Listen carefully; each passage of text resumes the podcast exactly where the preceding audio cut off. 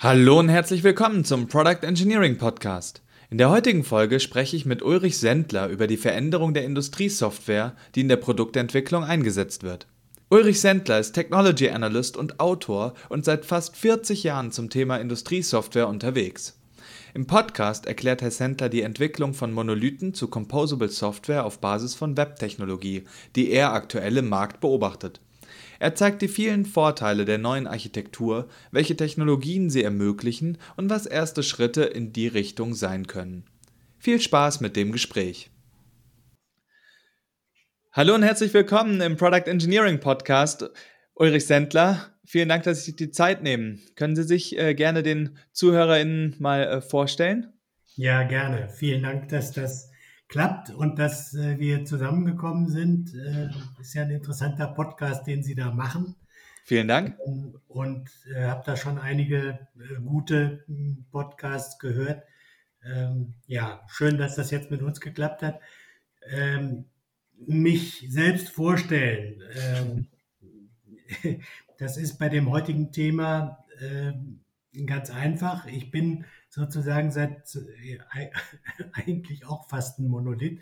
Ich bin schon seit fast 40 Jahren äh, in diesem Thema zugange, mhm. Industriesoftware. Das heißt, ich habe äh, während meines Studiums der Feinwerktechnik, äh, Ingenieurstudium an der Fachhochschule in Heilbronn, äh, beim Kolben Schmidt ähm, durfte ich deren CAD-Programm neu schreiben. Ah. Ähm, für sowas wurde damals noch Fortran 4 oder Fortran 77 benutzt äh, als Programmiersprache äh, und CAD war eben 1980 noch etwas, was die Industrie selbst gemacht hat und nicht auf dem Markt kaufen konnte. Mhm. noch nicht. Und dann bin ich auf diese Weise in dieses Thema reingerutscht, von dem ich dann ein paar Jahre später nach meinem Studium und nach ein paar Jahren äh, Entwicklungsarbeit bei Kolbenschmidt ähm, gemerkt habe, dass das ein, eine richtige eigene Industriebranche wird. Also die Firmen, die jetzt anfingen, Software auf den Markt zu bringen für CAD, für CAM, bald hieß das CAX, mhm. ähm, alles, was mit Computer-Aided anfing und dann irgendwie weiterging, bis hin zu ZIM.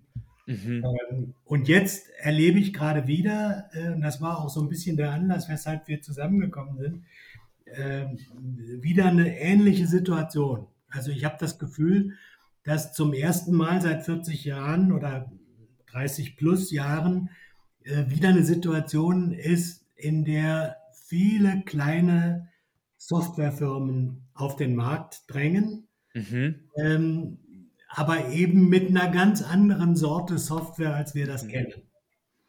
Äh, auch so anders, dass ich mich richtig da rein wühlen musste, um zu verstehen, äh, was da passiert. Äh, mhm. Das, also das ist äh, Webtechnologie, was da heute mhm. passiert. Und damals waren das halt Softwaresysteme, die äh, von allen möglichen Quereinsteigern entwickelt wurden mhm. wo man sich dann gefreut hat, dass die Industrie da was mitmachen konnte. Und das ja. waren sehr gute Sachen, die damit gemacht werden konnten, in jedem einzelnen Prozess in der Industrie. Äh, aber es hat eben dazu geführt, dass wir heute Landschaften haben in der Industrie, die äh, nicht kompatibel sind. Also wo mhm. eine Abteilung kaum mit der Abteilung nebendran kommunizieren kann, weil die zwei Systeme ja. sich nicht verstehen. Ja. Und das ist heute ein, ein Ding der Unmöglichkeit und äh, bricht gerade auf. Mhm. Darüber ja, freue ich mich, dass wir heute reden. Ja, vielen Dank. Vielen Dank, dass Sie sich bereit erklärt haben und die Zeit nehmen, da Ihre große Erfahrung zu teilen und auch Ihren, ihr, mit Ihrem Blick auf die ähm, Entwicklungen dort äh, das, das für uns nochmal noch mal einzuschätzen und äh, vielleicht ein bisschen auch gemeinsam in die Glaskugel zu schauen, in welche Richtung sich sich auch weiterhin entwickeln kann. Freue ich mich sehr drauf. Äh, Sie haben schon angerissen, dass ich der, dass Sie ähm, aktuell jetzt wirklich nochmal noch mal einen sehr, sehr starken Umbruch sehen, den es ähm, vorher so nicht gegeben hat, dass es jetzt gerade wieder ein, wirklich was komplett Neues am Entstehen ist, was dann auch neue Dinge ermöglicht. Können Sie da nochmal näher drauf eingehen, was Sie, welche Entwicklung Sie da aktuell sehen? Also man muss sich zunächst mal darüber äh, klar sein, wo wir heute stehen in der Industrie. Mhm. Äh, die Industrie hat eben in diesen letzten 30, 40 Jahren äh, gelernt, mit IT ihre gesamten Prozesse zu unterstützen. Und das hat sie ziemlich gut gemacht. Mhm. Aber das hieß natürlich immer, ich nehme einen bestimmten Zustand eines Prozesses, versuche den mit einer Software zu unterstützen und bestmöglich zu steuern. Mhm.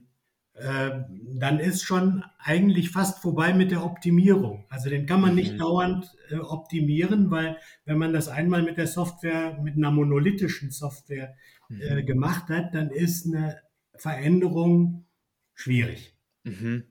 Vor diesem Problem steht die gesamte Industrie, weil sie ähm, halt inzwischen gelernt hat, die Lizenzen sind relativ teuer. Das, was man damit erreichen kann, ist relativ begrenzt. Mhm. Äh, und wenn man was ändern will und anpassen will, dann ist das mit einem hohen Aufwand und noch höheren Kosten verbunden. Mhm. Und das ist, trifft jetzt auf eine Situation, wo man außerhalb von der Industrie äh, schon längst ist. Also mhm. wir haben eine in den letzten zehn Jahren im Grunde genommen eine Entwicklung hin zur Cloud, äh, ja. zu Anwendungen in der Cloud, zu Diensten in der Cloud, äh, von Software as a Service, Plattform as a Service zu Infrastructure as a Service. Äh, das ist für die Hyperscaler und äh, die Konsumgüterindustrie und auch für Banken und Versicherungen mhm. schon ein alter Hut. Also bei mhm. denen ist das schon seit Jahren drin und auch die großen Automobilhersteller mhm. machen schon seit einigen Jahren dort Entwicklungen und haben Erfahrungen gesammelt. Aber der, die große Masse der Industrie, äh, da kann man froh sein, wenn die PLM inzwischen äh, als Fremdwort äh, sich angeeignet haben und wissen, was das ist. Ja. Ähm, es sind nach meiner Einschätzung nach wie vor höchstens 10 bis 20 Prozent der Industrie, die tatsächlich eine PLM-Strategie haben und mhm. auch verfolgen.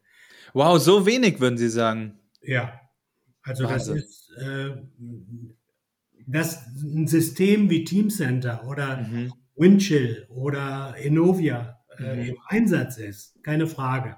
Mhm. Äh, aber zwischen dem Einsatz eines Datenmanagementsystems und mhm.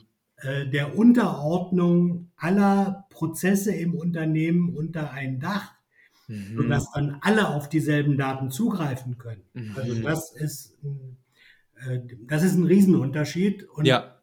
das eine machen die Unternehmen schon sehr gut, sehr viele. Mhm.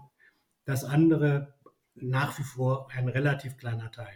Ja, ja, jetzt verstehe ich den Unterschied, den Sie meinen, dass Sie sagen, es wirklich als einen Ort zu haben, der die Wahrheit enthält, die, wo alle ihre Daten sozusagen drin ablegen, wo man sie auch miteinander in Beziehung setzen kann und ja, okay, verstehe. Und dann Klar. muss man natürlich wissen, wenn ich, wenn ich sage 10, 20 Prozent, dann meine ich wirklich die Industrieunternehmen, mhm. äh, die äh, zigtausende sind in Deutschland, mhm. Von denen 95 Prozent weniger als 500 Mitarbeiter haben. Mhm. Ich meine nicht die 650 Ungrad Unternehmen mit mehr als 1000 Mitarbeitern, mehr sind das mhm. nicht mhm. ähm, die natürlich von denen der größere Teil wahrscheinlich äh, eine PLM-Strategie fährt.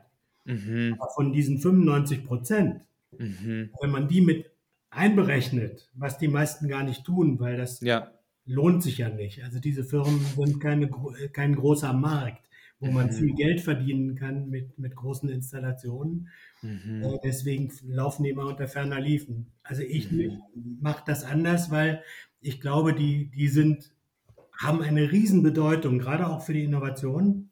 Mhm. Ähm, die sind diejenigen, die die Neuigkeiten in die Großindustrie bringen. Wenn die mhm. nicht wären, würden die Großunternehmen auch keine Innovation haben. ähm, und insofern ist das wichtig, wie die Gesamtindustrie aufgestellt ist und das macht. Ja, und jetzt kommt eben, wie gesagt, die, die außerhalb dieser Fertigungsindustrie und auch Prozessindustrie ähm, ist die Cloud schon so ein bisschen Alltag geworden. Das mhm. ist schon was, was man in bestimmten Bereichen sich gar nicht mehr anders vorstellen kann, dass man dort Sachen benutzt und so. In der Fertigungsindustrie ist das noch äh, wirklich sind das erst erste Ansätze Ja. und noch nicht weit verbreitet. Und schon gar nicht ist weit verbreitet, dass die Firmen äh, selbst diese Technologie als ihre Technik jetzt äh, sehen, in Mhm. der sie entwickeln, sondern sie, die denken alle in diesem monolithischen System, die sie seit 30 Jahren kennen. Mhm. Und selbst wenn man ihnen erklärt, was da jetzt gerade passiert, dann gibt es viele, die eben sehr lange dort, ja, nicht ganz so lange wie ich unterwegs sind, ähm, trotzdem die 20, 25 Jahre in der Industrie Verantwortung getragen haben, Mhm. denen fällt das schwer, sich überhaupt vorzustellen, dass das Mhm. jetzt anders gehen könnte. Mhm. Und dieses andere ist aber eben, das, das wird alles verändern. Also davon Mhm. bin ich überzeugt, dass da im Moment was passiert. Nicht nur, weil da viele Firmen neu entstehen, sondern weil einfach eine Technologie vorhanden ist, mit der man ganz andere Dinge tun kann. Ja. Ähm, wenn Sie jetzt sagen Cloud und Cloud-Technologie, dann meinen Sie damit ja wahrscheinlich nicht, dass ich jetzt meine äh, Systeme, die Sie angesprochen haben, wie Windchill oder ähm, das Siemens Teamcenter, ähm, in einer Cloud-Installation sozusagen fahre und dann betreibe im Vergleich zu eigenen Servern im Keller, sondern Sie meinen ja wirklich einen, einen grundlegenden ähm, Shift zu, zu anderen Technologien. Habe ich Sie da richtig verstanden? Ja, äh, fast. ich habe äh, ich hab das bis vor einer Woche äh, auch genauso gesehen. Ich habe Mhm. also äh, das, was ich hier meine, das wird die Großen nicht äh, betreffen in der Weise, dass sie jetzt alle ihre Systeme umschreiben. Mhm. Dann hatte ich ein Interview mit IBM Mhm. äh, Ende letzter Woche noch und äh, der Vertreter, der, der Markus Keppeler, der hat mir dann äh, den Zahn gezogen und hat gesagt, äh, ihr großes Geschäftsfeld ist diese neue Technologie Mhm. und das schließt für sie ein, dass die großen Anbieter von monolithischen Systemen, also Siemens, PTC, Dassault, SAP, Mhm. tatsächlich daran gehen, ihre Systeme ebenfalls zu Mhm. containerisieren. Das Mhm. ist der Begriff, der da aufkommt. äh, Also in Container-Apps umzuwandeln Mhm. und in der Cloud verfügbar zu machen.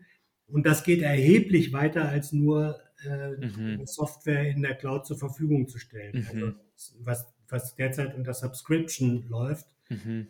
äh, das ist ein Teil davon, aber es geht wirklich viel weiter und IBM bietet zum Beispiel diesen Firmen jetzt an und hat auch solche Projekte schon laufen, äh, wo sie denen hilft Mhm. mit Tools und Methoden äh, und Beratung, äh, wie sie mit KI unterstützt feststellen können, welche Teile der großen Systeme sich am ehesten eignen, wie lange sie brauchen, was für einen Aufwand das bedeutet, äh, wo sie am besten anfangen und so Mhm. weiter.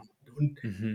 und IBM unterstützt dann solche Projekte auch in der, in der Praxis. Mhm. Also es geht äh, selbst in diese Richtung Mhm. weiter. Aber auf jeden Fall, das ist das Allermindeste, müssen diese Sys- Systeme sich öffnen für das Neue. Mhm. Das, das, das Schlagwort ist API, Mhm. Application Programming Interface. Mhm. Äh, Das ist ja webtechnologisch äh, Standard. Mhm. Also wer im Internet unterwegs sein will, der muss eine API für seine Software bieten. Ähm, und das wird jetzt zum, zu der Schnittstelle Mhm. zwischen den Systemen insgesamt. Ja. Ja, spannende Entwicklung. Ähm, wenn Sie jetzt sagen, dieser, dieser Shift ermöglicht Dinge, die vorher nicht möglich waren. Ähm, bevor wir, bevor wir auf die, auf die Technologie eingehen, was, was kann ich denn dann in Zukunft tun, ähm, was aktuell mit den monolithischen Systemen noch nicht möglich war? Also wo, wo, wohin geht da die Reise funktional? Ähm, funktional. Äh, das, das Wichtigste ist, glaube ich, dass man in der Lage ist, ganz schnell kleine, äh, kleine Apps, zum Mhm. Beispiel in der Produktion, Mhm. in der Lagerverwaltung, Mhm. ähm, zu schreiben Mhm. und die firmenweit auszurollen mhm. auch international.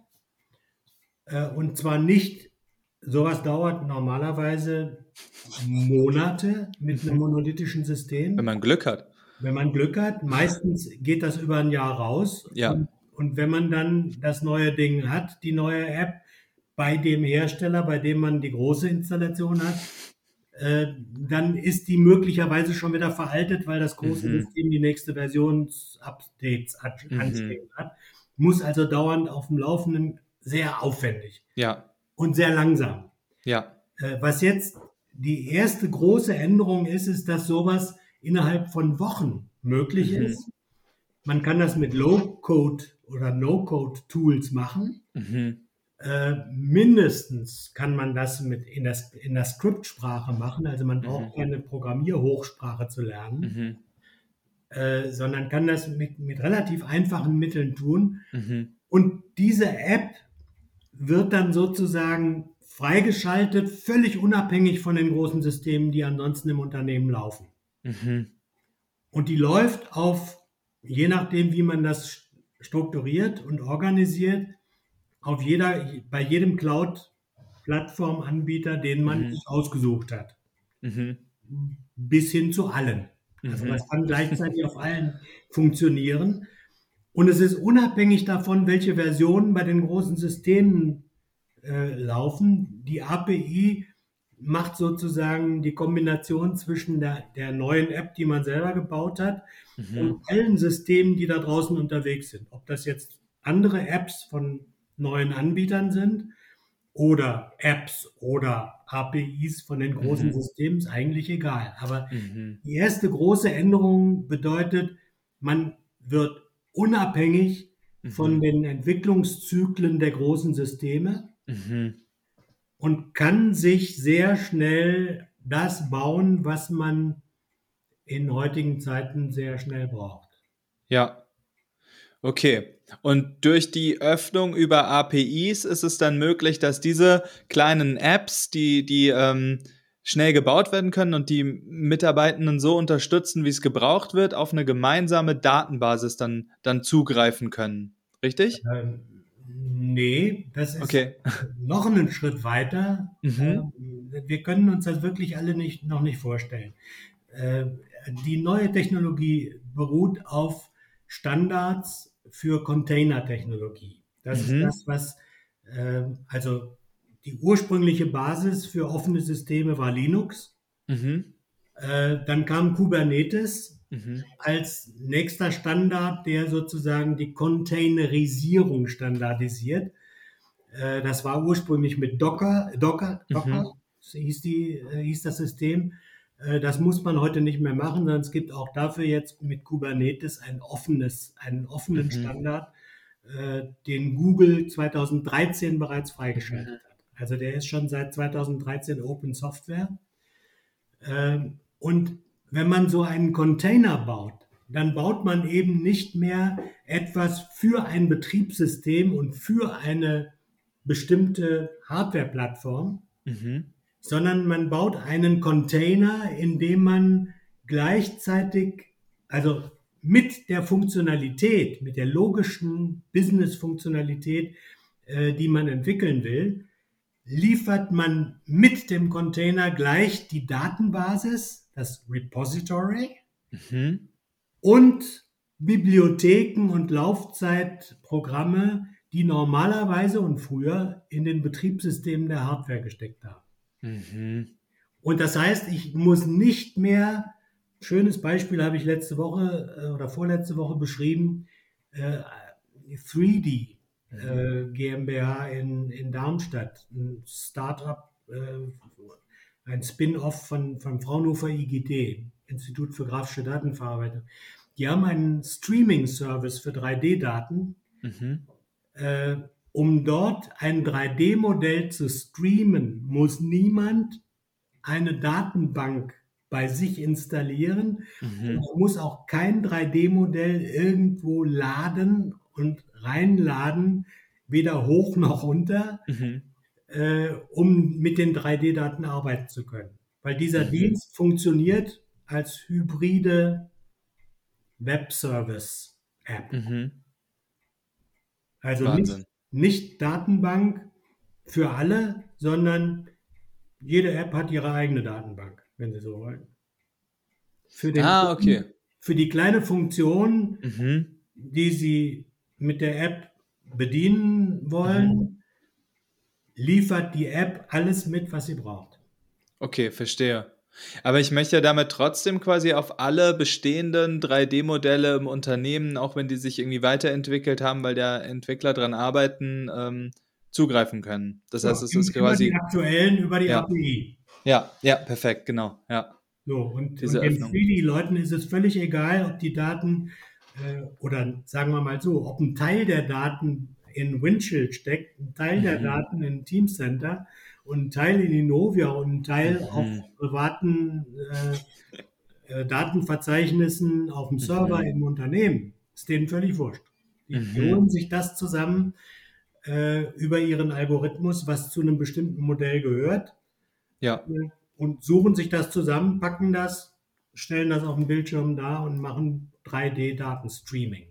Ja, Vielen Dank für das Beispiel. Ich glaube, das, das veranschaulicht, wo die, äh, wo die Reise hingeht, dass man da wirklich die Möglichkeit hat, die, die Daten aus verschiedenen Töpfen ähm, zu holen und dann ähm, für jede Anwendung quasi eine, eine spezialisierte ähm, ja, Möglichkeit zu schaffen.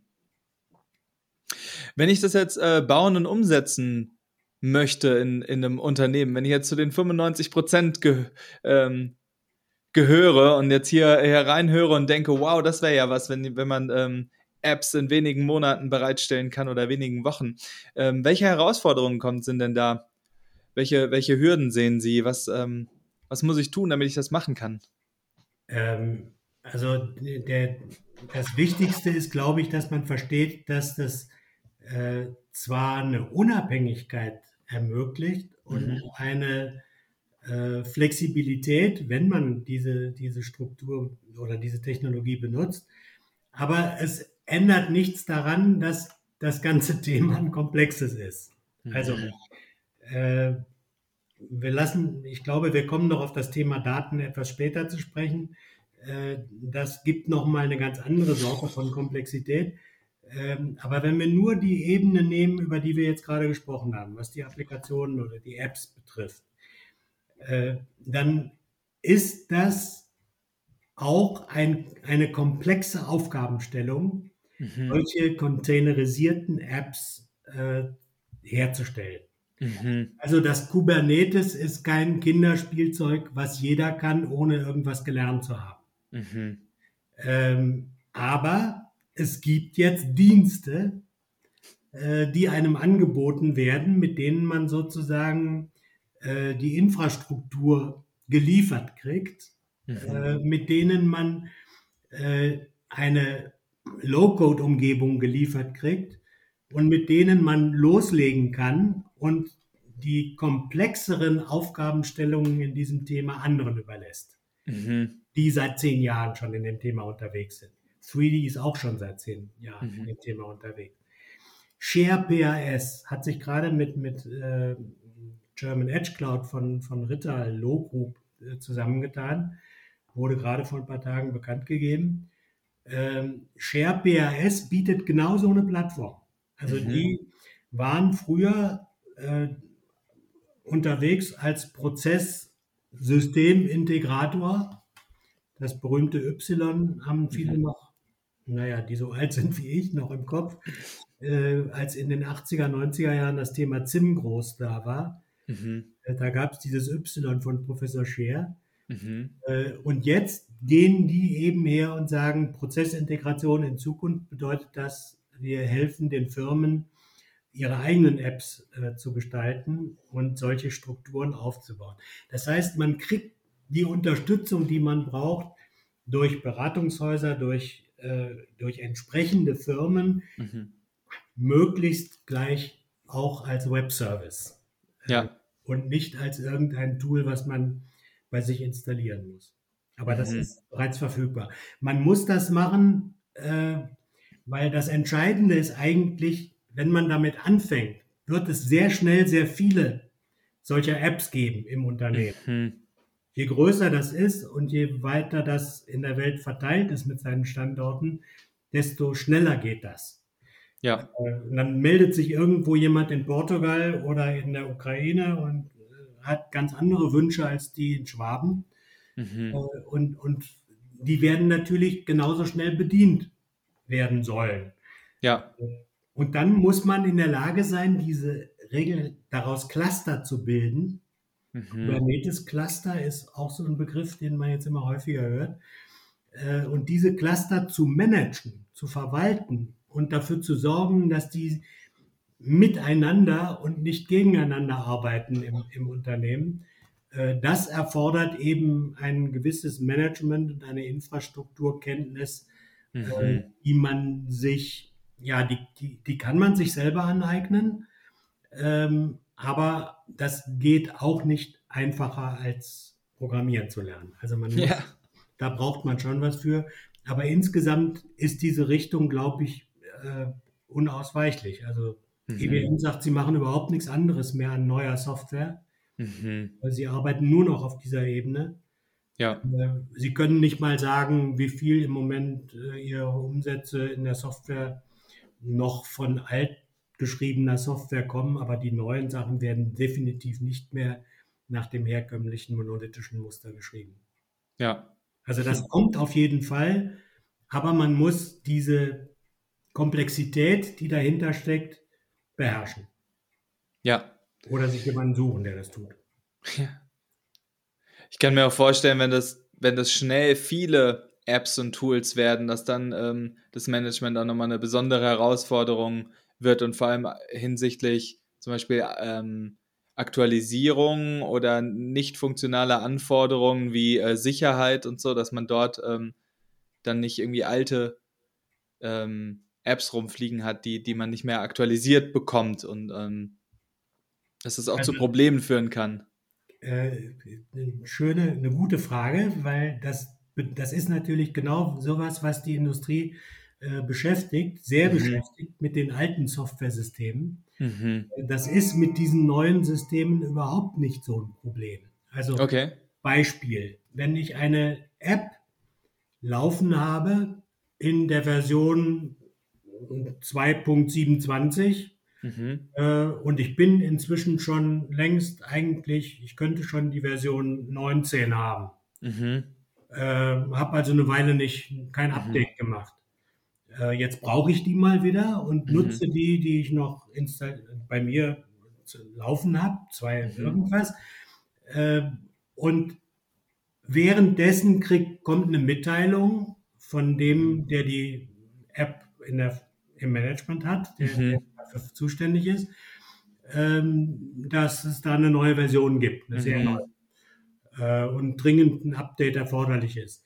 Dann stört das das Laufen meiner alten App überhaupt nicht. Mhm. Der, der Auftrag, den ich ihr gerade gegeben habe, für den ich mhm. sie gestartet habe, der wird abgearbeitet. Mhm. Und wenn sie fertig ist und zumacht, mhm. holt sie sich das Update. Okay. Selber. Ja. Das heißt, äh, ich, ich sorge, also diese Technologie sorgt sozusagen immanent dafür, mhm. äh, dass es keinen Widerspruch gibt zwischen alten und neuen Versionen mhm. und dass ein Update nicht dazu führt, dass ich eine Downtime habe. Ich muss mhm. nichts runterfahren, um ein Update zu machen, sondern das wird sozusagen im Hintergrund gemacht zu dem Moment, wo diese App nicht gebraucht wird. Klar, ja. Ja, und die ja, Sicherheitsfragen sind, sind ebenfalls ein ganz, mhm.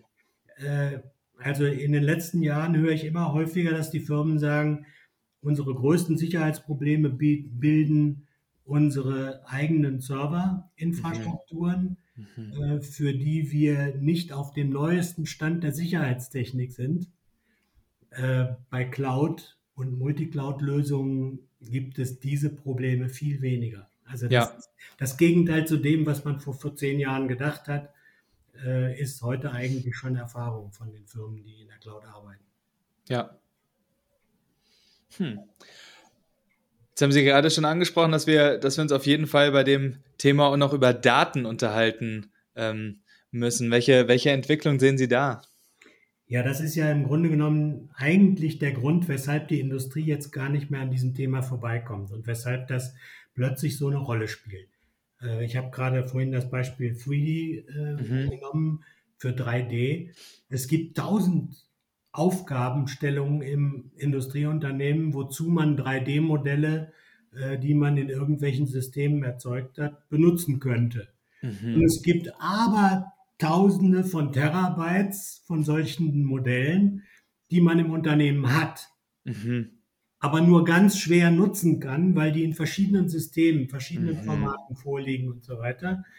Äh, und wenn ich damit eine bestimmte Berechnung oder Simulation machen will oder sie nutzen will für Augmented Reality mhm. oder für eine App, die ich dem Kunden zur Verfügung stellen will, äh, als Marketingabteilung, mhm.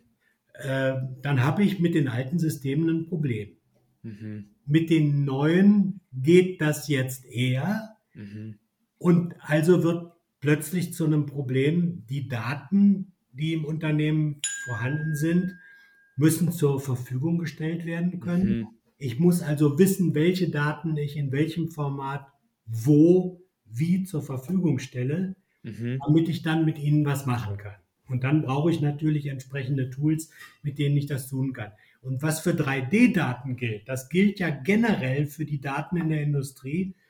Äh, in Sekundenbruchteilen entstehen in jedem Fertigungsunternehmen an jeder Maschine, mhm. an jeder mhm. einzelnen Maschine, Terabyte von Daten, mhm. die nicht genutzt werden, mhm. die in der Regel noch nicht mal auf einem Dashboard auftauchen. Mhm. Und jetzt kommt die Industrie in eine Situation, wo, wo sie umschalten muss, wo sie ganz schnell reagieren muss. Neue Energiequellen, äh, Energieressourcen äh, nutzen. Wie macht sie das? Sie weiß ja gar nicht, welche Maschine braucht wie viel, wann und warum und wie könnte man das überhaupt umstellen. Also braucht's, muss sie an diese Daten rankommen. Ähm, und dasselbe gilt für, für alles, für die, für die Produktion, mhm. für die Vernetzung von Maschinen und Geräten in der Produktionshalle.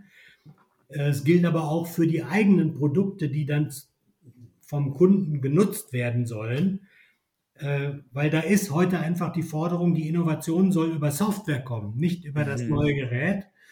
Äh, das Gerät soll möglichst wie bei einem Handy äh, einen längeren Zeitraum bleiben, wie es ist. Mein Handy ist sechs Jahre alt, aber mhm. auf dem Stand der Technik. Ja. Äh, das erwarte ich in Zukunft auch von, von sehr vielen Produkten. Es ja. geht nicht mehr darum, wie der Tim Walkins, nee, der, wer, wer, hat das gesagt, der in einem von ihren Podcasts, der Nico Michels. Nico Michels war es, genau. Der hat gesagt, äh, man, man geht heute nicht mehr davon aus, dass man alle zwei Jahre ein neues Produkt herstellen will, sondern mhm. äh, man geht davon aus, dass in sehr viel kürzeren Abständen durch Softwareinnovation mhm. wird und dem, dem Nutzer zur Verfügung gestellt wird. Ja, aber das geht nur, wenn die Daten des Produktes Mhm. Und die Daten, die über das Produkt gesammelt oder zur Verfügung gestellt werden können, wenn man die kennt und bereitstellen kann. Ja. Das ist das, was seit 10 Jahren, 15 Jahren äh, durch die Welt geistert, das Internet der Dinge, mhm. das IoT, funktioniert ja nur über Daten. Ja. Und die Industrie hat gemerkt,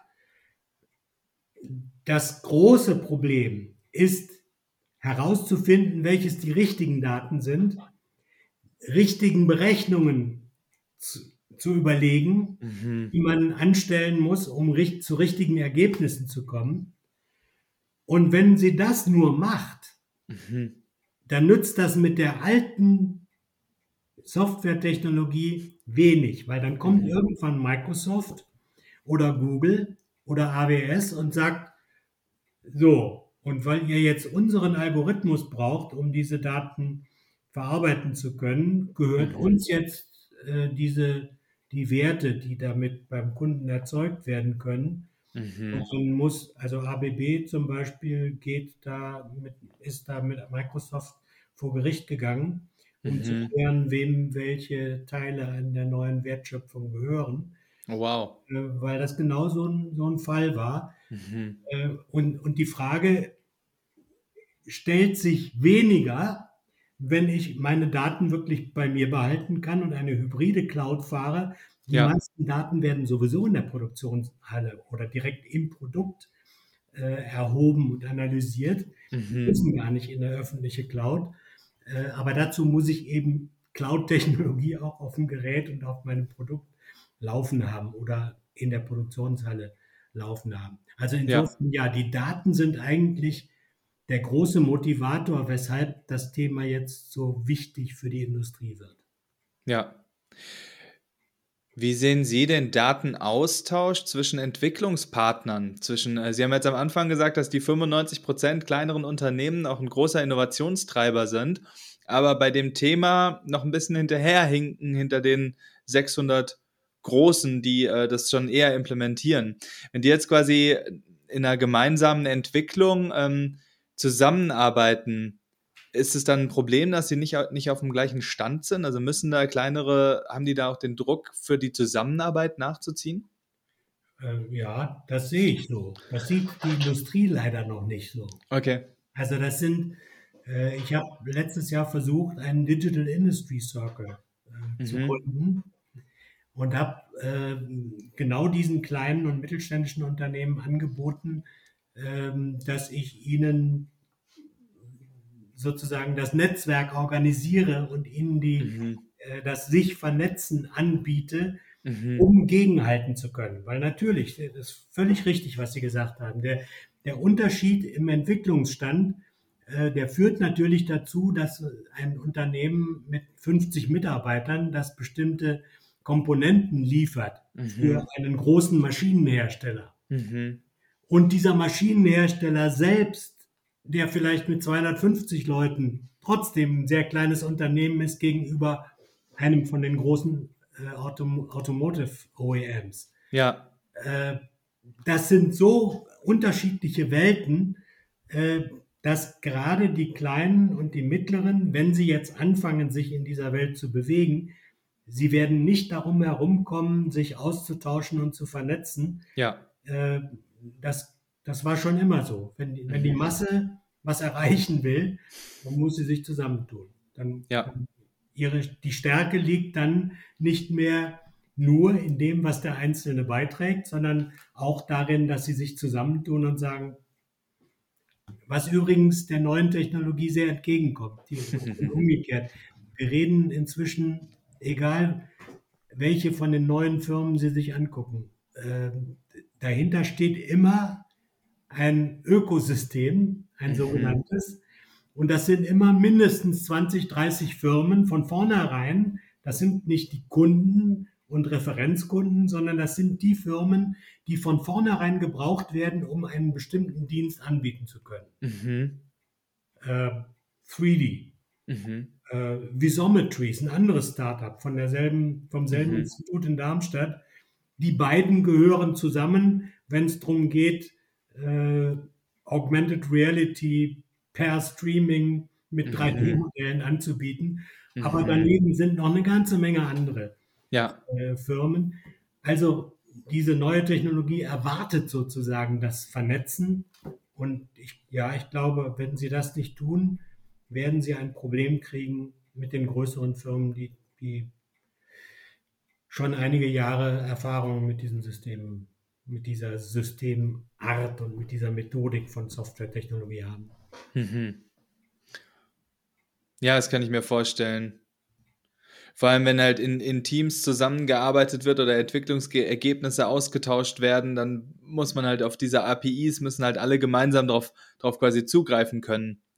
Und das kann natürlich eine große, große Hürde sein.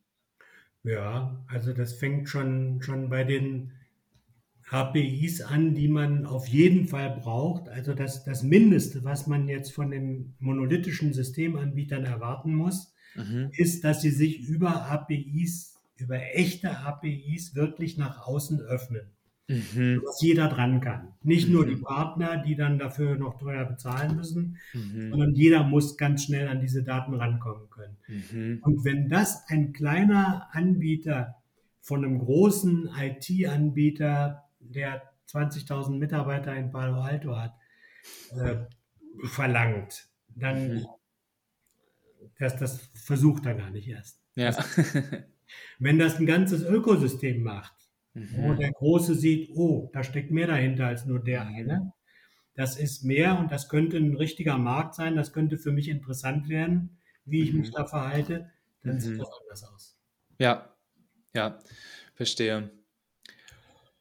Welche Herausforderungen sehen Sie denn noch? Sie haben, Sie haben am Anfang noch, noch äh, rechtliche Rahmenbedingungen, die nicht ganz geklärt sind, das äh, angesprochen. Gerade da, ähm, wo zum Beispiel ABB und Microsoft sich, sich streiten über die Wertschöpfung, aber auch quasi das, das Eigentum an den Daten ähm, ist ja noch nicht 100% geklärt, wenn ich Sie da richtig verstehe. Das ist überhaupt nicht geklärt, ein Eigentumsrecht an Daten. Mhm. Also wenn man mit Juristen redet, dann sagen sie, das wird es auch nie geben, weil Daten sind nicht nichts, was man wie ein Ding behandeln kann. Mhm. Nicht mal wie einen Dienst. Daten sind einfach Daten. Okay. Gibt es kein. Ich weiß nicht, ob denen das zu schwierig ist, sich damit Mhm. zu beschäftigen. Äh, aber bis in die obersten Ebenen der Politik, sobald man das Thema Dateneigentum anspricht, äh, wird dicht gemacht. Also da will Mhm. im Moment auch niemand drüber reden. Äh, meiner Meinung nach ist das ein ganz wichtiges Thema, was Mhm. geklärt werden muss und was mindestens zwischen allen Beteiligten in so, solchen Projekten geklärt sein muss, äh, wer die Eigentümer der jeweils benutzten und zur Verfügung gestellten Daten sind. Weil Mhm. der, der Grund ist sehr einfach. Wir, wir haben eine grundlegende Veränderung in der Wertschöpfung. Mhm. Bisher war die Wertschöpfung, äh, ich habe eine Idee, ich entwickle ein neues Produkt, ich äh, produziere das Produkt, ich verkaufe das, Mhm. Punkt. Fertig, ja. Wert ist geschöpft, wenn ich das Produkt verkauft habe. Mhm. Jetzt haben wir eine völlig andere Wertschöpfung, die sozusagen eigentlich erst anfängt, wenn das Produkt verkauft ist. Mhm. Weil ich biete Services auf Basis von dieser, diesem Produkt an, das ich vielleicht gar nicht mehr verkaufe, sondern Mhm. zu, zum Leasing anbiete oder so Mhm. irgendwas. Äh, Oder was ich verschenke, Mhm. weil die eigentliche Wertschöpfung passiert mit den Services, die ich Mhm. danach anbiete, in der Ja. Nutzung von dem Produkt. Das berühmte OT und IT, äh, Mhm. diese Trennung, die, die wird es in Zukunft in der Weise nicht mehr geben. Ja, ganz kurz, OTIT ist Operational Techno und ähm, Information Technology. Ja, Ja, genau. für die HörerInnen, ja. Ja. Sehr gut. Und äh, das Operational äh, Technology, das war bis jetzt hauptsächlich die Produktion. Mhm. Äh, Das ist aber auch die Produktnutzung nach dem Mhm. Verkauf des fertig produzierten Produktes. Ähm, Und dann will ich ja wissen, wem gehört denn dieser Wert? Also wenn ich Mhm. als Industrieunternehmen in diese Richtung mich bewegen will, dann muss ich doch auch wissen, dass die Wertschöpfung zum Schluss mir gehört und nicht Mhm. irgendwem, der in diesem ganzen Konglomerat des Ökosystems eine Rolle spielt. Ja, Das muss geklärt werden. Und meiner Meinung nach braucht das ein Eigentumsrecht, was diese neue Art von Wertschöpfung berücksichtigt. Ähm, mindestens aber eben Vereinbarungen, vertragliche Vereinbarungen zwischen den Beteiligten an entsprechenden Projekten. mhm. So wird es Ja. im Moment meistens gemacht. ja, Aber wie man an dem Beispiel Microsoft und ABB sieht, nicht immer zur Zufriedenheit aller Beteiligten. ja. Ich weiß Ähm, nicht, wie das ausgegangen ist oder ob das schon zu Ende gegangen ist. Ja, das werde ich im Nachgang auf jeden Fall mal, mal nachschauen, was da der, der aktuelle Stand ist. Können wir auch gerne ähm, in die Show Notes verlinken. Ich glaube, das ist wirklich ein, ein spannender Case und kann sich ja wirklich zu einem Präzedenzfall entwickeln. Könnte, könnte sein, ja. Ja. Hm. Wie sehen Sie denn die Produkte und Produktentwicklung der Zukunft auf die nächsten 10, 20 Jahre, wenn sich diese Entwicklung, die wir, die wir jetzt aufgezeigt haben, ähm, so fortsetzt und sich das wirklich in der, in der breiteren Masse ähm, so eingesetzt wird? Wohin kann dann die Reise gehen? Naja, ich habe es ja eben schon im Grunde genommen Mhm. angedeutet. Äh, Ich glaube, dass, so wie der Nico das gesagt hat, ich glaube, dass das stimmt. Die, die einzige Möglichkeit aus dem äh, Teufelskreis rauszukommen, den die Industrie jetzt 250 Jahre mit der Welt, mit der Erde getrieben hat, mhm. ähm, seit Beginn der Industrialisierung, nämlich Ressourcen zu verbrauchen, äh, um damit Produkte herzustellen, koste es, was es wolle, egal ob die mhm. Erde runtergeht oder nicht. Das zu verändern erfordert völlig neue Methoden, die mit dem Alten nichts mehr zu tun haben.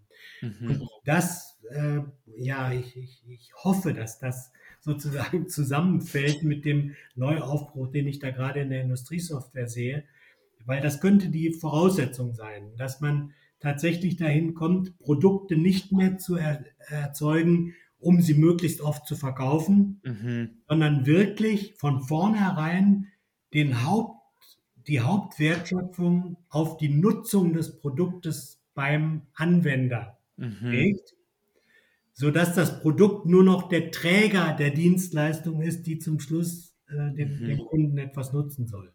Ja. Das heißt, wir würden dann auch in der Fertigungsindustrie dahin kommen, wo wir beim, bei den großen, den sogenannten Hightech-Firmen, den Hyperscalern, äh, mhm.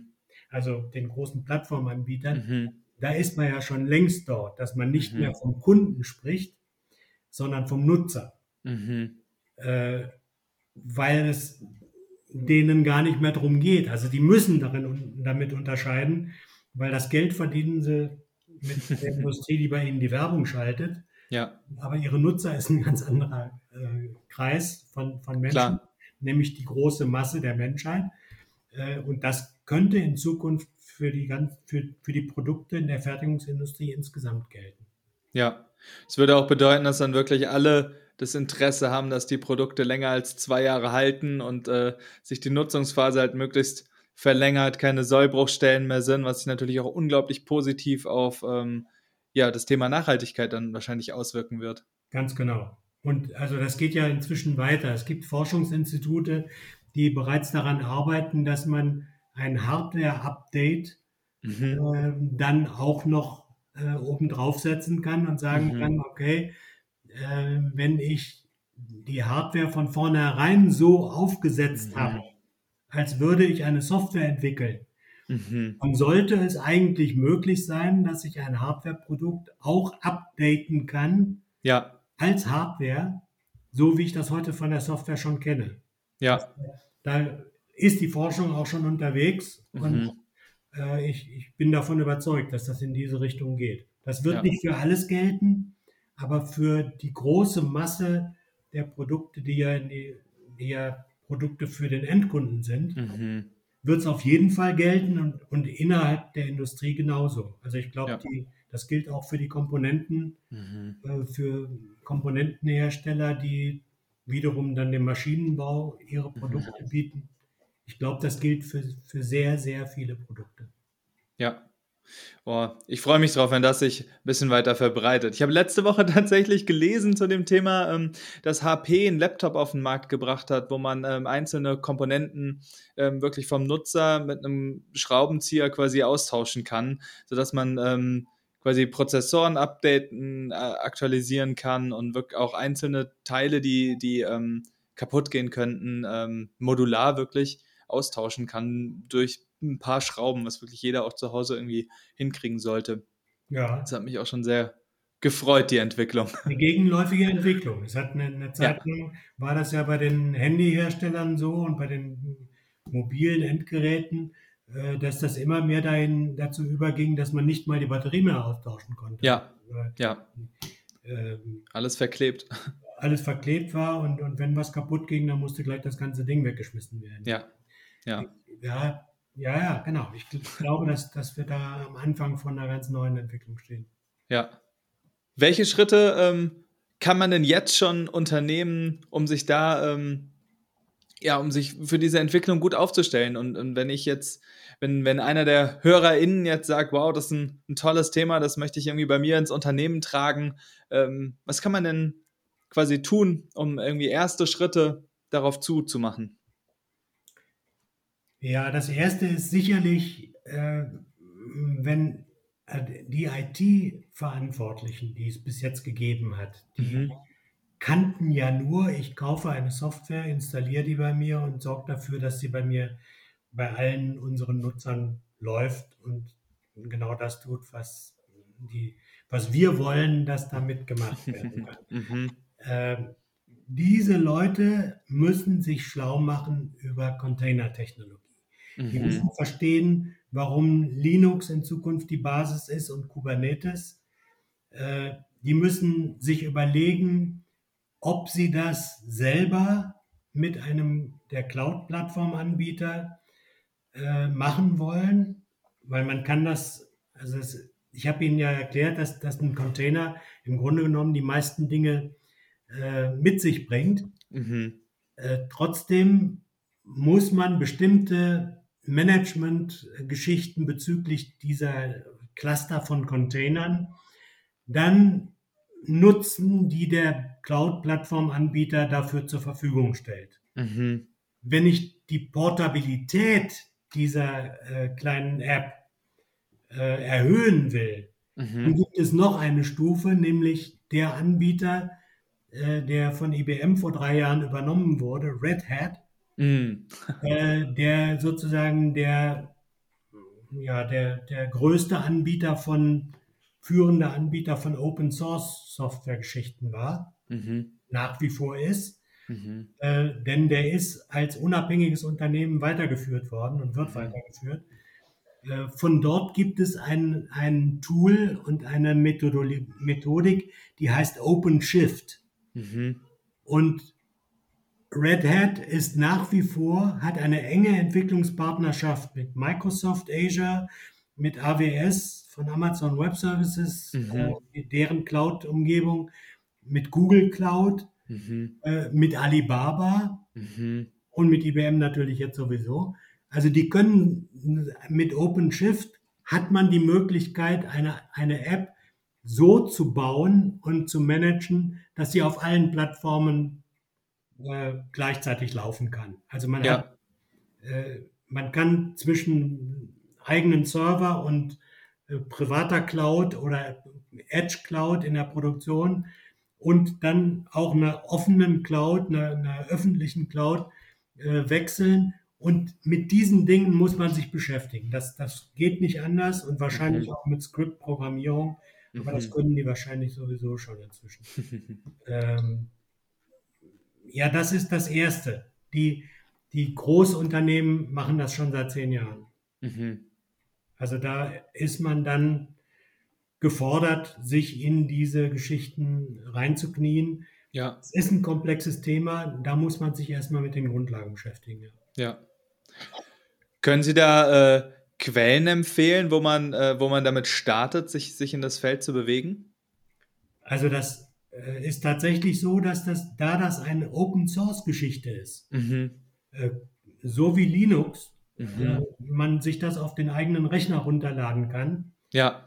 So kann man das auch mit Kubernetes machen. Mhm. Man kann dort auch, man kriegt dort sofort beigebracht, wie man die erste kleine App macht, mit der man, weiß ich nicht, MP3-Dateien abspeichern kann. Mhm. Ähm, das geht tatsächlich, also Kubernetes ist, hat eine eigene Homepage mhm. und ist Open Source, äh, seit Google das 2013 gespendet hat. Mhm. Äh, genau wie Linux. Ist, mhm. Das ist Open Source.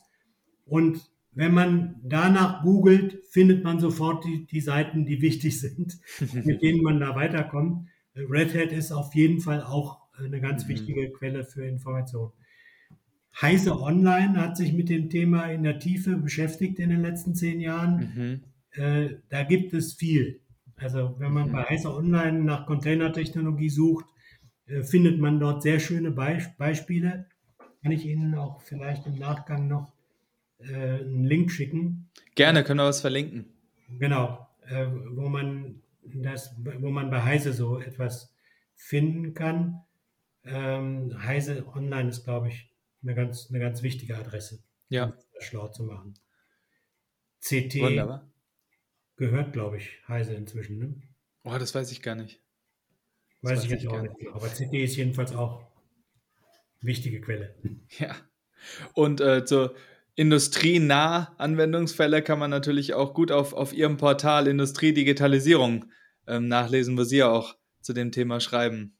Ja, also ich habe äh, jetzt auch, also das, was wir jetzt besprechen, das ist ähm, der Inhalt und der Kern einer neuen Serie, die ich gerade gestartet habe. Mhm. Letzte Woche habe ich den, die Einleitung zu der Serie online geschaltet. Diese Serie heißt Composable Software. Mhm. Äh, Gartner hat das so genannt. Also Gartner mhm. redet vom Composable Business, mhm. Äh, andere reden von Composable Enterprise. Äh, ich denke, das Wichtigste, um das es für uns jetzt in diesem Zusammenhang geht, ist die Composable Software. Das heißt, dass man Software wirklich beliebig zusammensetzen kann. Mhm. Das ist auch über so ein paar Würfel dargestellt. Da habe ich eine Einleitung geschrieben, da sind auch ein paar äh, wichtige Hinweise drin, äh, wer da schon wie unterwegs ist und was man berücksichtigen muss. Und ich habe insgesamt 15 Firmen angeschrieben, äh, sich mit einem eigenen Beitrag oder eben mit einem bezahlten Beitrag, den ich dann für die mhm. Firmen schreibe, äh, zu beteiligen. Äh, Siemens ist schon dabei. Das mhm. war für mich äh, eine erfreuliche Überraschung, äh, dass, dass Siemens eben nicht zu den äh, Monolithen-Anbietern gehört, die sich da verschließen, sondern ja. sofort zusagt und klar sagt, ja klar, sie sind auch in dieser Richtung unterwegs. Ähm, Sehr schön. Also da bin ich gerade auf der Suche. Ja, ich und ansonsten gibt es einige Nachrichten in den letzten Wochen mhm. zu 3D, äh, zu äh, Share PRS und German Edge Cloud, mhm. äh, zu verschiedenen Firmen, mit denen ich Kontakt bekommen habe, wieder, die wiederum eine, irgendeine Nachricht von mir gefunden haben äh, und sich dann gemeldet haben. Dann schreibe ich darüber, wenn ich mit den Leuten äh, reden kann und ein bisschen intensiver erfahre, was sie machen. Das werden wir natürlich auch ähm, verlinken und hoffen, dass das die HörerInnen genauso spannend finden wie ich. Herr Sendler, herzlichen Dank äh, für den Austausch. Es war eine äh, sehr, sehr spannende Reise in die Zukunft und ähm, ich freue mich auf die Entwicklung und ähm, vielen, vielen Dank, dass Sie sich die Zeit genommen haben und äh, hier sich mit mir unterhalten haben. Gerne. Vielen Dank für Ihre Zeit und für die Möglichkeit, das hier zu machen. Ich bin gespannt auf den Podcast. Das war das Gespräch mit Ulrich Sendler. Abonniert gerne den Podcast, damit wir uns in zwei Wochen mit der nächsten Folge hören. Bis dahin eine gute Zeit.